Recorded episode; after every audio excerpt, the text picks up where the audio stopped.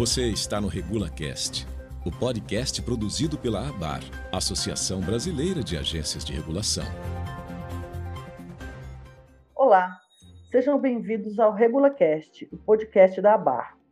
Hoje vamos voltar a falar de saneamento, mas por uma razão muito especial. A ANA, Agência Nacional de Águas e Saneamento Básico, divulgou recentemente um dos documentos mais esperados por quem atua no setor, especialmente pelos reguladores.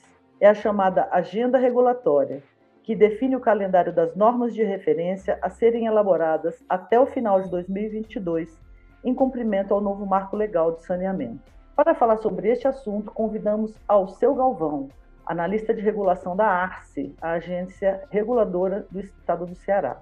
Especialista no assunto, Alceu participou recentemente de uma pesquisa realizada pela ABAR, em parceria com o Instituto Trata Brasil, para medir as expectativas das agências reguladoras infranacionais em relação ao novo marco. Ele vai nos contar também um pouco sobre os resultados da pesquisa. Olá, Alceu, seja muito bem-vindo. Obrigada por atender ao nosso convite. Olá, Ana, eu que agradeço essa oportunidade né, de estar participando dessa discussão tão tempestiva, que é a agenda regulatória da ANA, que é o marco legal, e parabéns à BAR pela iniciativa do podcast.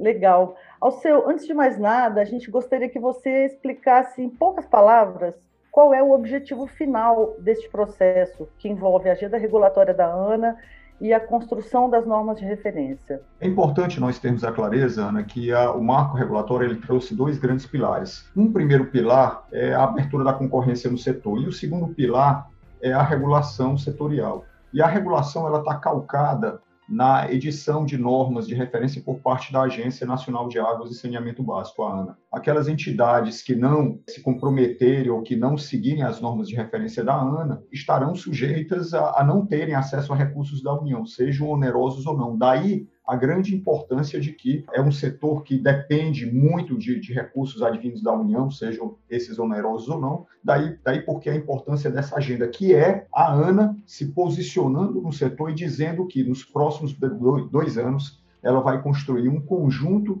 de normas de referência, ao todo são 23 normas, e ela já passa a, a, referência do ponto de vista do semestre. Ele vai ser no primeiro semestre de 21 ou no segundo de 22, e aí o setor já tem à disposição, ele já pode se programar para que ele possa fazer cumprir essa agenda regulatória da ANA. Pois é, são 22 normas a serem elaboradas em menos de dois anos. Como é que vai ser, ou como você acredita que deve ser conduzido este processo? A ABAR vai ser envolvida, as agências infranacionais vão ser envolvidas nessa construção? Essa é a nossa expectativa. Infelizmente, Ana, essa primeira norma de referência, que foi uma norma ontem né, encaminhada para a audiência pública, que trata da, da cobrança pelos serviços de manejo de resíduos sólidos, não houve a participação no processo de construção pelas agências reguladoras infranacionais. Essa era a nossa expectativa. Espero que haja uma reversão né, ao longo das próximas minutas de resolução que estão sendo colocadas na agenda regulatória, para que nós possamos participar, nós, agências reguladoras, participar do nascedouro dessas, dessas normas. É importante ressaltar que quem tem a expertise, quem tem o conhecimento, quem já testou essas normas né, no dia a dia, na regulação do serviço, foram as agências reguladoras infranacionais. E esse teste, inclusive, vem até mesmo anterior ao marco regulatório de 2007. Daí porque a nossa expectativa é que essa sinalização que foi dada na construção dessa primeira norma, ela seja mudada no sentido de que, no nascedouro, sim, as agências possam já dar suas contribuições. Até porque a ANA não tem essa expertise, né? Ela entrou no setor de saneamento bem recentemente, né? Não, exatamente. A ANA ela tem excelentes quadros, né? quadros extremamente notáveis uh, nos recursos hídricos, porém ela não tem expertise no setor de saneamento básico. Quem tem expertise na regulação são as agências reguladoras internacionais, que já têm um histórico de, de inclusive, anterior, nós temos aí a GERDS, nós temos a ARCE, nós temos a GR, um conjunto de agências que já iniciaram no começo dos anos 2000, ou seja, são, são cerca de 20 anos de experiência na regulação infranacional que não pode ser relegada no momento de construção dessas normas. Agora, o seu, vamos tentar fazer um link entre esse cenário da agenda regulatória da ANA e a pesquisa que a ABA e o Trata Brasil acabaram de divulgar. Foram ouvidas 66 agências infranacionais que atuam na regulação de saneamento. A maioria desses reguladores revelou que nutre grandes expectativas de que a ANA, ao estabelecer essas normas de referência, possa reduzir a margem de interferência política nas agências. Né? De que maneira você acredita que isso pode acontecer? Eu entendo, Ana, que há duas grandes possibilidades.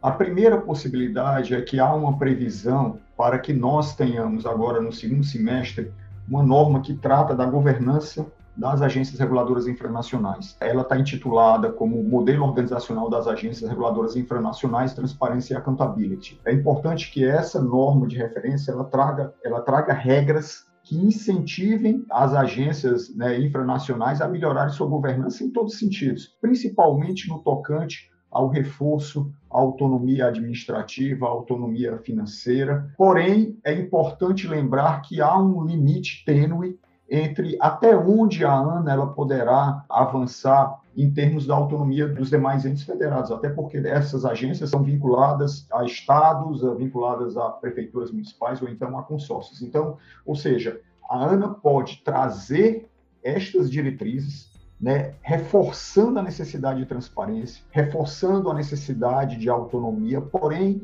a grande questão que se coloca até que ponto né, ela pode fazer isso sem interferir na autonomia uh, dos demais entes federados. Então, essa é a primeira grande possibilidade que nós enxergamos em termos de participação da ANA para melhorar a qualidade da regulação infranacional no Brasil. E a segunda possibilidade, ela se dá de forma indireta. Na medida em que a ANA ela vai colocar a agenda regulatória, ela vai pôr em prática, e aí nós temos um conjunto de normas de referência sobre é, diretrizes para redução progressiva e controle de perdas, uh, padrões de qualidade. Nós temos um conjunto imenso é, de normas relacionadas à regulação econômica e financeira. Daí, na medida em que essas normas forem editadas, os entes, as, as agências reguladoras internacionais, de fato, terão que ter estrutura, terão que ter capacidade técnica, terão que ter autonomia financeira, terão que ter autonomia administrativa para que elas possam fazer cumprir essas normas de referência. Caso contrário, digamos, prestadores de serviço ficarão prejudicados quanto ao acesso a recursos da União. Então, esse, esse incentivo ele pode vir de via direta, via norma de governança, ou pode vir de via indireta, na medida em que as agências serão obrigadas a cumprir toda essa pesada agenda que se coloque para cumpri-la,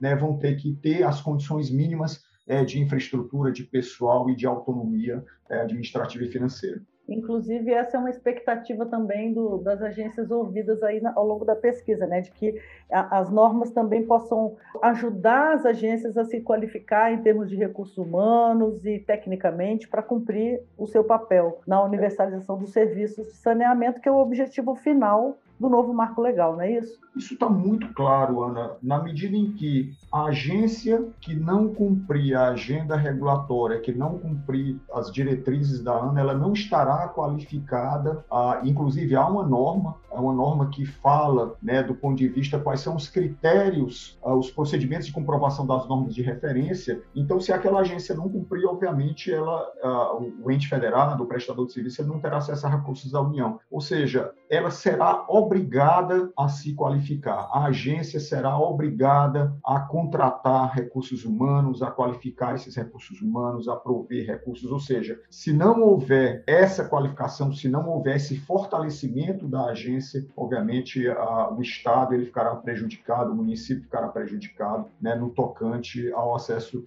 a, a, recursos sejam onerosos ou não. Daí porque é, esse spending power, essa vinculação entre cumprir a norma de referência e ter o acesso, ela é muito importante é, no sentido de fazer valer essa agenda regulatória. Alceu, agora eu queria a sua opinião sobre isso. Você também acha que a qualificação técnica, a autonomia financeira, administrativa, em última análise política, dos reguladores sejam fatores importantes para a implementação satisfatória do novo marco? Veja, eu não consigo entender a efetividade do novo marco nós alcançarmos essas metas de universalização para 2033 sem uma regulação fortalecida. Não há, é uma relação intimamente direta. O novo marco ele prevê uma forte participação privada, ele prevê contratos com, com enormidade de regras que não tinha, nós, nós não tínhamos né, na versão original do marco regulatório, de fato, os contratos de programa eram, eram melhorias em relação aos contratos de concessão dos anos 70, e pelo novo marco regulatório, a agência reguladora será um pilar central, seja no cumprimento dos contratos, seja no cumprimento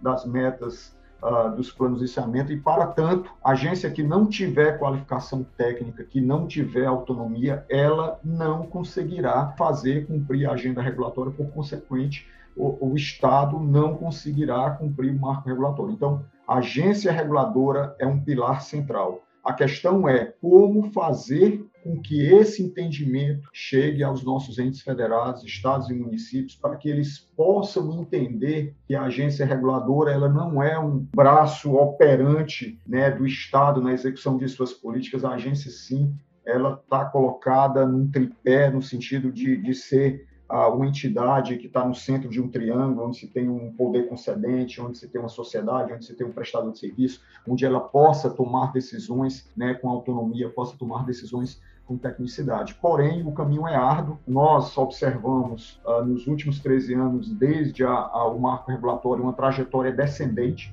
no tocante da autonomia das agências reguladoras e entendemos que o novo marco e a própria introdução da ANA pode ser uma, uma, uma possibilidade, uma quebra né, de uma tendência né, declinante, isso de, olhando de uma maneira geral para que nós possamos, de fato, ter o fortalecimento da regulação infranacional, sem a qual uh, jamais atingiremos a tão sonhada universalização do serviço de saneamento básico. Pois é, como você disse, o caminho é árduo é, e é longo. Então, a gente espera poder contar com você aqui no RegulaCast em outras oportunidades ao longo desse processo. Por hoje a gente vai ficando por aqui. Eu agradeço imensamente a sua participação no RegulaCast. Ao seu, muito obrigada. Obrigado, Ana. Agradeço a, a, Bar pela oportunidade da gente estar é, contribuindo nesse debate. Bom, ficamos por aqui. Muito obrigada a todos os ouvintes e até o nosso próximo encontro. Eu sou Ana Maria Rossi e este é o RegulaCast, o podcast da ABAR. Você ouviu o RegulaCast. Fique por dentro de tudo o que acontece nas atividades econômicas reguladas e acompanhe as ações desenvolvidas pela Associação Brasileira de Agências de Regulação em nosso site www.abar.org.br e siga-nos nas redes sociais. Abar, dia a dia, juntos pela regulação.